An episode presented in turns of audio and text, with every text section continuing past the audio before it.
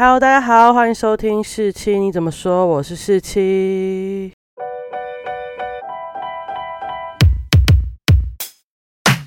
今天呢，又是旅游系列啦。那我这次要去的地方也是一日游，然后是我很常听到，但我从来没有去过的地方，也是我一直超想去的地方，也就是桃园的中立。那大家不知道对中立的印象是什么？我对中立的印象呢，可能要从就是我开始接触移工议题之后，就常听到中立很多移工，然后我在朋友们也很多是中立人，他们也跟我说，哦，他们生活的地方就是很多各国国籍东南亚的移工。然后我其实根本没有去深究，就是到底那里是怎么样。可是我就一直很想去看看什么叫做移工很多，因为我自己从小到大住的地方是在火车站旁边，高雄的。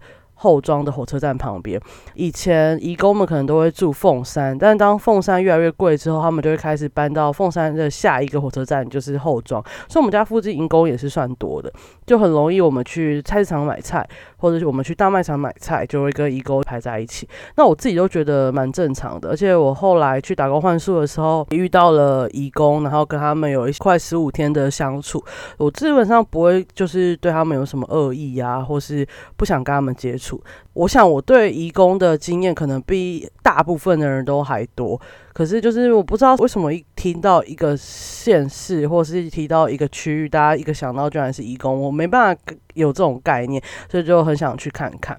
那这次有机会呢，主要是因为我刚好礼拜五的时候就是在中立出差，那出差完反正来回交通费都有人支付嘛，所以就想说干脆就多留一天，然后隔天去玩个一日游。因为我去问了超多我中立的朋友，说：“哎，你们那附近有什么好玩的啊？”他们说：“呃，没有。”就像别人问我说：“高雄有什么好玩的？”我也会跟他说：“没有。”一样是同样的概念。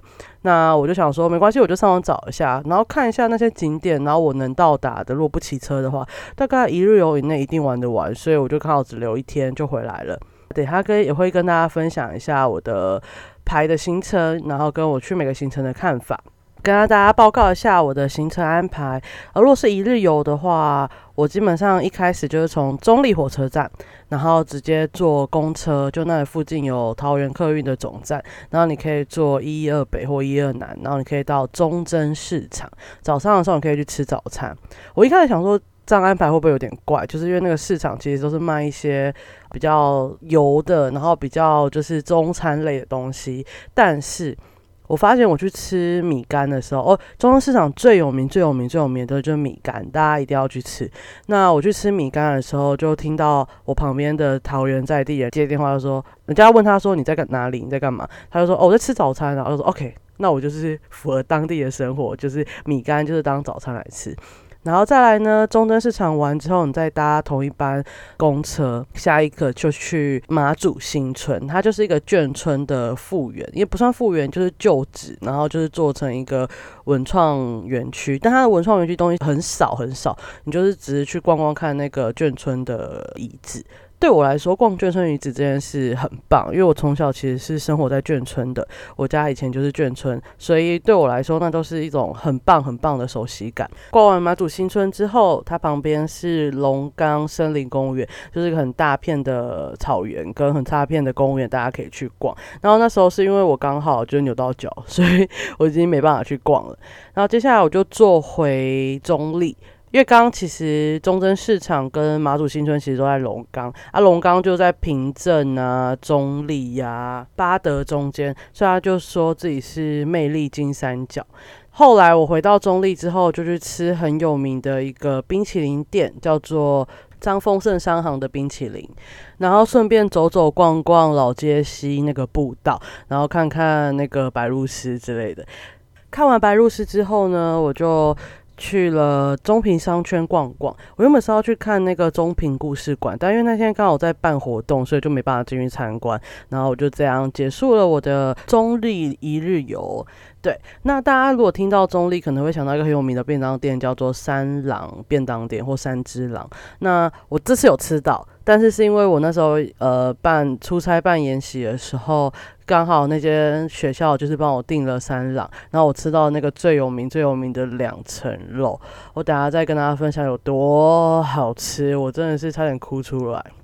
好，那我就一个一个讲。那我这次住的旅社呢，一样是青旅，然后也是奇异果分享旅社。我觉得那间奇异果分享旅社，它原本的那个旧址应该是一种类似。Motel 或是那种会可以休息的旅店，所以它的设计有点怪。我进去那个四人一间的背高客房的时候，我觉得有点暗，然后我觉得怎么灯都没有开，然后我就一直把灯打开，但发现哦，那已经是最亮了，有点像 W Hotel 的感觉，没有？它就很暗，然后它的床就是会给你一个一条灯，然后还有一个读书灯这样。然后他们卖的时候，上铺跟下铺是不同价钱，然后我后来就是买比较便宜的上铺，然后我以为。因为我自己蛮喜欢睡上铺的啦，因为至少别人不会从你身边爬过去，就是从你旁边的楼梯爬过去。结果没想到我那一间就有一个女生也跟我一样买上铺，然后我们下铺都没人睡，可是我们两个中间是没有布隔开，也没有什么隔板，所以超尴尬。我就拿棉被把自己遮起来，然后我们都戴耳机看自己的东西，然后完全没有沟通。隔天他很早就起来，然后我就被吵醒，然后我。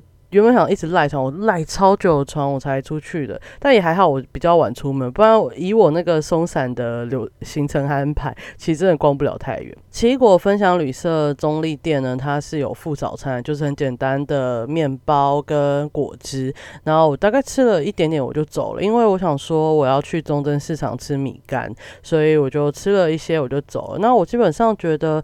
它跟因为奇异果这种系列的那个旅店，我还有在台中住过奇异果快捷旅店吧，但我觉得台中给我的体验比较好，中立的就还好，就很像没有在管的一个旅店的感觉，但还是很推荐啊，因为它一晚才四百一十块而已，非常非常便宜，所以如果大家去中立的话，可以去住看。那它的位置是在中立火车站的后站，所以你们要走大概十分钟的路，不会太久。然后一开始我想说早上应该吃完早餐应该先去逛马祖新村就好，结果我就不小心公车坐过站，这就一路坐到中正市场。哦，大概到中正市场的时候大概是十一点之前，然后我想说应该不会很多人吧？天哪，它就是一个菜市场，它在。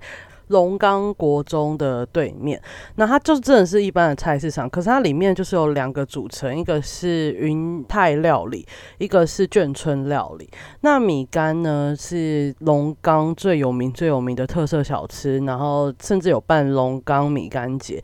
那我一直不知道米干是什么，然后我那时候还问我住桃园的朋友说米干什么，他就说嗯有点像米台木的东西。然后我上网查的时候就发现有人写说是有点像。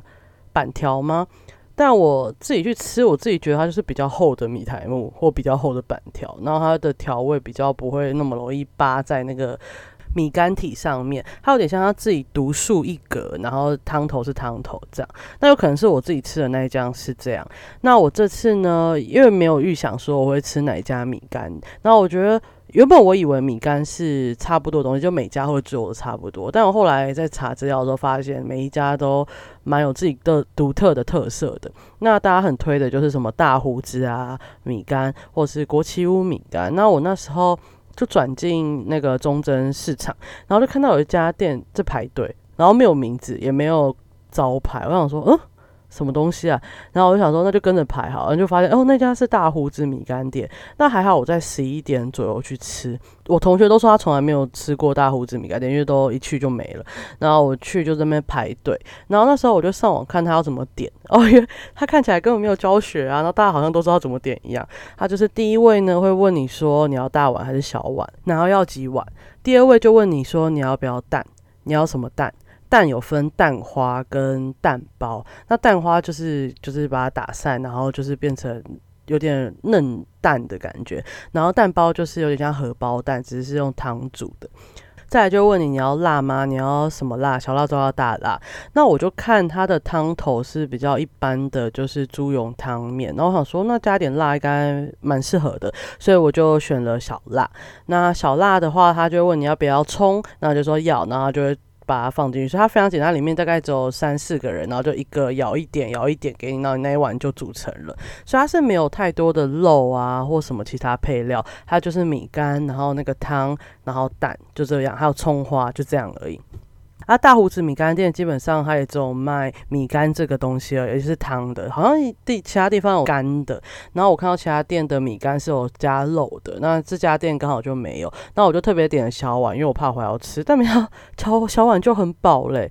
然后我觉得小辣基本上我自己觉得一点都不辣，难怪我后面那个在地人说还要大辣，然后人家刚说你要吃大辣哦，他就说反正一点也不辣，我有懂那个感觉，但是就有提味的效果，我觉得还不错。那我蛋包跟蛋花都有加，那我自己觉得蛋花比较好吃，因为它会沾上那些辣，跟它的那个汤融为一体，真的是非常好吃。那蛋包就比较普通，所以如果建议大家去点的话，可以点蛋花这样。然后一碗呢，小碗应该是七十五块了，然后我记得多一颗蛋就要加五块，所以我一碗小碗就是花了八十块。那我对我来说，它最吸引我的就是它的汤头真的是非常非常非常好喝。但米干本体我自己就觉得还好，就是比较粗、比较厚的米苔木。还有板条，所以我自己觉得还好。但我觉得大家一定去中正市场、去龙岗地区、去中立都可以，一定要来吃。那我从中立火车站那附近搭公车搭到龙岗市场，大概二三十分钟，不用太久。然后你可以去逛一下他们菜市场，我有进去挤一下，人超多，完全就是不受控制。那大胡子饼干就是很容易在十二点之前就没有，所以如果你真的想吃大胡子饼干的话，请在就是十一点多就去排队。然后我一开始排的时候，大概有十个人左右吧，那我就觉得哇，人很多了。等到我排完出来，就看到那边二十几个，而且很多人都会去问说还有吗？然后那个老板娘就会跟他说有啦有啦，不用担心，大家都有知道很容易没有。然后接下来呢，我就想说我吃完一碗，其实已经蛮饱的，说真的。然后我想说，可是我来中正市场哎，怎么只能只吃一样，这样不行。那我就上网查一下，还有人说中正甩饼很值得吃，然后我就去那附近找，然后找到之后，我就发现哎，好像没有人买，他就发现他已经剩下一些些，然后包好放在那边了。然后想说是怎样，是太多人来买吗，还是怎样？我就去问，他就说哦，你要什么口味？然后我记得他有泰式打抛猪，听起来就很好吃啊。他就跟我说，呃，打抛猪啊，什么咸的都卖完了。然后我说那我可以吃什么？因为他还有什么咖喱豌豆啊。或是奶油什么之类的，然后咸的都卖完了。我想说，那我可以吃什么？他就说奶油炼乳，然后我就说好，那就奶油炼乳。然后他刚好也有卖太奶，所以我就一起买。那一个是四十块，然后太奶四十块，所以这个也是八十块。然后看起来对我来说，我看起来就很像葱油饼，所以我自己觉得，哎，好像也还好。结果我就带着去逛了一下中正市场，然后我就把它打开，然后一咬，我觉得天啊，太好吃了吧！它就是真的很像葱油饼、葱抓饼，应该说葱抓饼，但是它的那个饼非常好吃。就是我就算已经放了一段时间，但我还是觉得它脆脆的。然后它拉起来的这个甜度跟那个饼的味道是非常足的。然后加上它加炼乳，就我一直觉得炼乳会觉得太腻啊，或是太甜，但没有，它整个配在那个甩饼上面，应该真的是非常非常非常好吃。我其实很期待，如果之后会再去中正市场的话，我可以吃到泰式打抛猪口味的，因为我觉得如果连那么简单涂个炼乳都那么好吃的话，那加上泰式打抛猪一定是更棒。那在中正传品附近呢，也有卖那个很有名的一个越南法国面包。那我真的是太饱了，所以我就没有去买。那家也是排非常长。然后我买完中正甩饼之后呢，我就顺带去另外一家也很有名的米干店，叫国旗屋。但我没有去吃米干啊，我就去参观一下什么叫国旗屋。哦，天哪，它真的是超多超多国旗的，就是一排。都挂在那个天花板上面，然后你就会看到很多国旗在飘扬。尤其桃园的风真的是有够大，就看到那些风把那个国旗吹得很挺。这样，那国旗屋上面呢，就除了有国歌、国旗歌之外呢，还有它就是有一张图，就写说“人民第一，国旗至上，国泰民安”的一个图。那那时候我看到那张图的时候，我想说“人民第一 ”，OK，这一定啊。然后国旗至上。那我就想起了一个小趣事，就是我读的系呢，其实是有点政治相关的系。然后第一堂课，我们那个老师是偏蓝的绿场，然后他就觉得说蔡英文啊或民进党的人都不唱国歌，实在是很不 OK，然后也不尊重国旗。我大学第一堂课，我永远记得，我们班就有人直接去挑战那个老师，说：“老师，国旗是什么？国旗是哪一面？”宪法没有规定国旗是哪一面，所以你叫我们尊重这个国旗其实是不合理的，因为没有人跟我们说中华民国的国旗应该是哪一面。现在还不用讨论到台湾呐、中华民国这种国族认同问题，光是国旗该是哪一面，宪法就没有规定了。那你这样要求我们，不是很不合理吗？而且你还是个教授诶。然后大家就一片安静。我下一秒觉得，天啊，大学都这样吗？我真的是吓烂哎！然后那时候看到我就想到这个，我就把它拍给我同学，我同学们一起就想到这件事，超级好笑的。好，扯远了，但就是我在国旗屋米干店的时候，它里面看起来比较昏暗，但里面好像类似博物馆一样，就是有放一些国家的东西啊，或是他们那时候将军的东西这样。那这个关系到最主要的就是中正市场的起源，就是国共内战结束之后，然后政府。来台嘛，然后里面有一个滇缅孤军，依旧留在就是滇缅边境在奋战，然后最后在联合国要求底下，他最后就撤军，然后最后就把这五百多户的人安置在忠贞新村。那这些军眷啊或后裔，就是以依亲的方式来台定居，然后导致忠贞新村的人口越来越多。那人口多，基本上就可以形成市场这样，所以在忠贞市场就会有滇缅泰的美食，然后然后又有眷村美食，这样融合在一起，所以形成这边很多元的美食。这样，龙岗地区也是闽南人、客家人、新移民，就是多种族的合在一起，所以这里的美食真的是非常多元。然后我也看到很多。我以前很喜欢吃的东西啊，因为我家以前住眷村嘛，所以市场就是长得就是外省的市场的样子。那基本上我对什么叫外省市场其实是没有什么太大的概念，但因为我妈是一个从小到大就是本省人的人，然后家里也是在市场卖东西的，所以她就很明确的跟我说，其实你看这个市场就是什么省的市场是什么省的市场，我觉得哇靠。有那么差那么多吗？但在走进呃中正市场的时候，就有让我想起我以前在眷村附近的市场的感觉，所以我觉得 OK，真的外省市场跟本省市场好像就不太一样。如果我有机会之后，就是可以去对照做个分析的话，我之后可能也可以分享给大家。后来逛完中正市场之后，我就饱餐一顿，我真的超饱，我连午餐都不想吃。那我就直接搭上公车，然后去马祖新村。那马祖新村基本上就是一真正的眷村遗址，所以你在外面的围墙就会看到什么孝悌忠信啊，或是一些就是。遵守政府的准则之类的话语。如果大家对这种东西都没有概念的话，我觉得大家如果看过《光阴的故事》这部戏剧，你就会很感受到什么叫做眷村。因为我从小到大眷村也是这样，就是大家因为资源很少，什么都没有，所以大家互相帮忙。那在那个眷村就是一个小国家，一个小社会，大家就是有事就找谁，有事就找谁，谁来义务帮忙，帮忙带小孩，然后一起呃做一些补贴家有的事情。比如说那个妇女，那个男人就是去外面工作，或者让他是军。将军的话就是去服役，所以基本上整个眷村的架构是女人建构起来的。然后，当然里面最大的军官将军，他的那个老婆就会变成整个很像村长的角色，大家有事就会找他。那如果大家没有看过《光阴的故事》，一把青也有那种感觉。但《光阴的故事》比较是后期的眷村，那一把青比较是前期的。那一个是陆军，一个是空军，也不太一样。但是基本上你们要感受到眷村，就可以去看这两部戏剧，这样。其实，在暑假的时候，我有去澎湖嘛，然后就有去笃行石村，就是也是一个眷村留下来的文创园区。那那里就真的很像是文创园区，所以对于眷村的故事，它有写，但是比较被淡化掉。但马祖新村，它虽然也想要变成一个文创园区，但进入的商家并没有那么多，它就真的是一个保留一个眷村的概念。那它里面有一个博物馆，里面有展马祖新村的故事。那他是在他们这里，那个官阶最高的将军徐培庆将军的房屋里面搭设这个故事馆。然后一开始他就有写说，他们被分配到的房舍大概只有二十几平，然后后来再自行把它加盖成一百多平，就是很大间很大间的眷村。大家不要觉得眷村的大小都划分的一样，其实没有，就是基本上你在比较内陆，这样叫内陆嘛？就像因为我家从小住的眷村就是比较边边，那你就是比较机会往外加盖，会比较大，看起来比较新，比较豪华。但如果你是在眷村里面的那种小的房舍的话，基本上就真的很小，然后会黑黑旧旧的，就你会很明显感受到眷村的那种落差啦。哦，这个我觉得大家没有去住过眷村，可能就没有这种感觉。基本上。这个将军就是这里官爵最大的嘛，那他们的夫人就是也会被指派当成村长，然后甚至他就会做一些事情，例如他就创办了马祖新村幼儿园，那许多人遇到什么事就会来问这两位，就是包含将军跟他的夫人。那大家不会很好奇，为什么它叫做马祖新村，不是叫什么龙岗新村吗？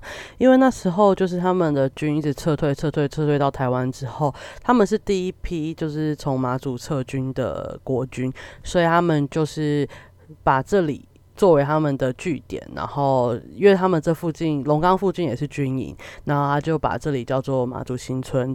那我讲了这么多，就是一些故事，大家不要觉得这是很无聊的地方。如果你是个王美，这里就是个非常非常好拍的地方。它这边有什么斑驳的墙啊，然后树啊，还有一些眷村的那个墙壁都非常非常好拍，就是很推荐大家来，然后可以了解一下这里的文化。那对我来说，它就是一个很怀念的地方，就是很真的很眷村啦，就像它整个。园区的中间有一个大凉亭，就完全想象的出来，大家可以在那边喝茶聊天，然后还有小孩也可以在那边追逐的感觉。对我来说，就真的是嗯很眷村的回忆。然后里面也会有一些咖啡馆啊，然后里面还有做立体书的，还有做木制品的一些商家。如果大家有兴趣的话，也可以去那边做体验。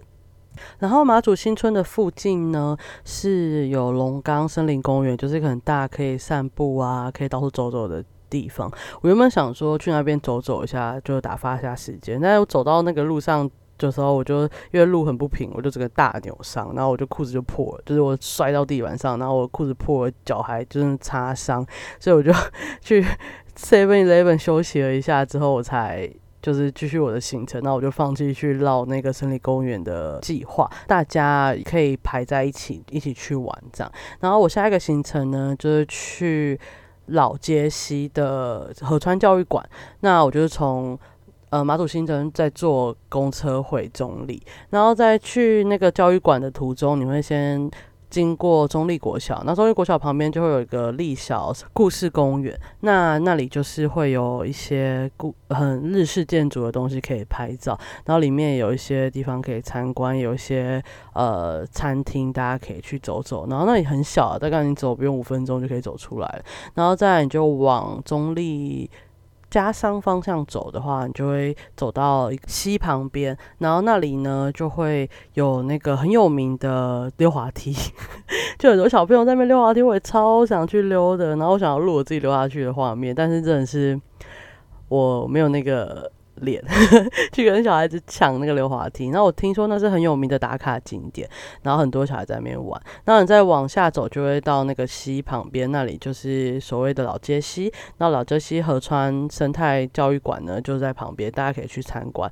那老街溪就是一个很漂亮、有整治过的溪吧，我觉得。然后那里我也看到白鹭鸶在那边啊，然后展示高飞什么之类的。然后那里是个步道，有都有很多人会骑脚骑脚踏车。然后其实它旁边也有 U Bike 站，所以。如果大家有闲情逸致的话，就可以骑脚踏车去到处绕绕。还有我真的就是脚扭到，没有那个闲情逸致，所以我就没有，我就没有去走那个步道。不过那个步道真的是蛮漂亮，然后有我觉得规划很好，它旁边有很各种景点，那边有那个地图可以给大家参考。那我去完老街西之后呢，我就往。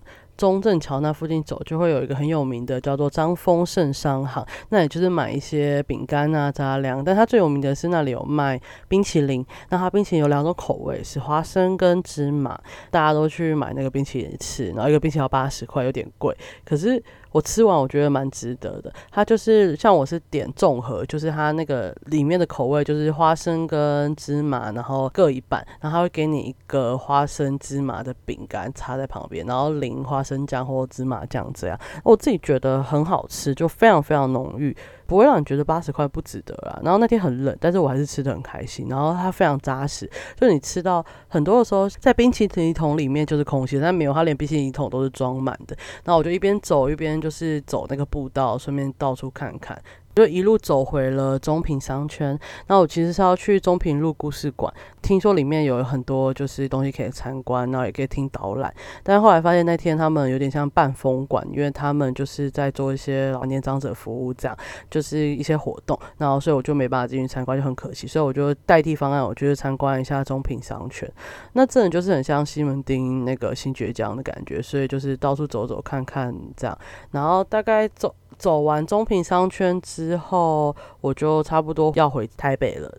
基本上我对中立的现在的理解，就是还有龙岗这一起讲，因为我就是一起玩的理解，就两个，一个是云泰。一个是眷村，就融合在一起，我觉得是个非常非常酷的地方。我会想要再去中立，然后吃各种美食，因为我这次很可惜，就是没有吃到云泰料理，我没有特别去吃啊，因为我自己一个人没办法吃那么多。如果有人陪我去，我当然可以吃很多，但这次就是只有我一个人，所以就是每个东西都要吃完，然后就会觉得没办法吃完更多更多的料理。尤其中正市场应该我可以大吃特吃，但我真的吃了两个我就很饱了。啊，对我忘记分享吃那个三只狼便当的那个两层肉哦，我真的觉得那个便当真的是超级好吃的。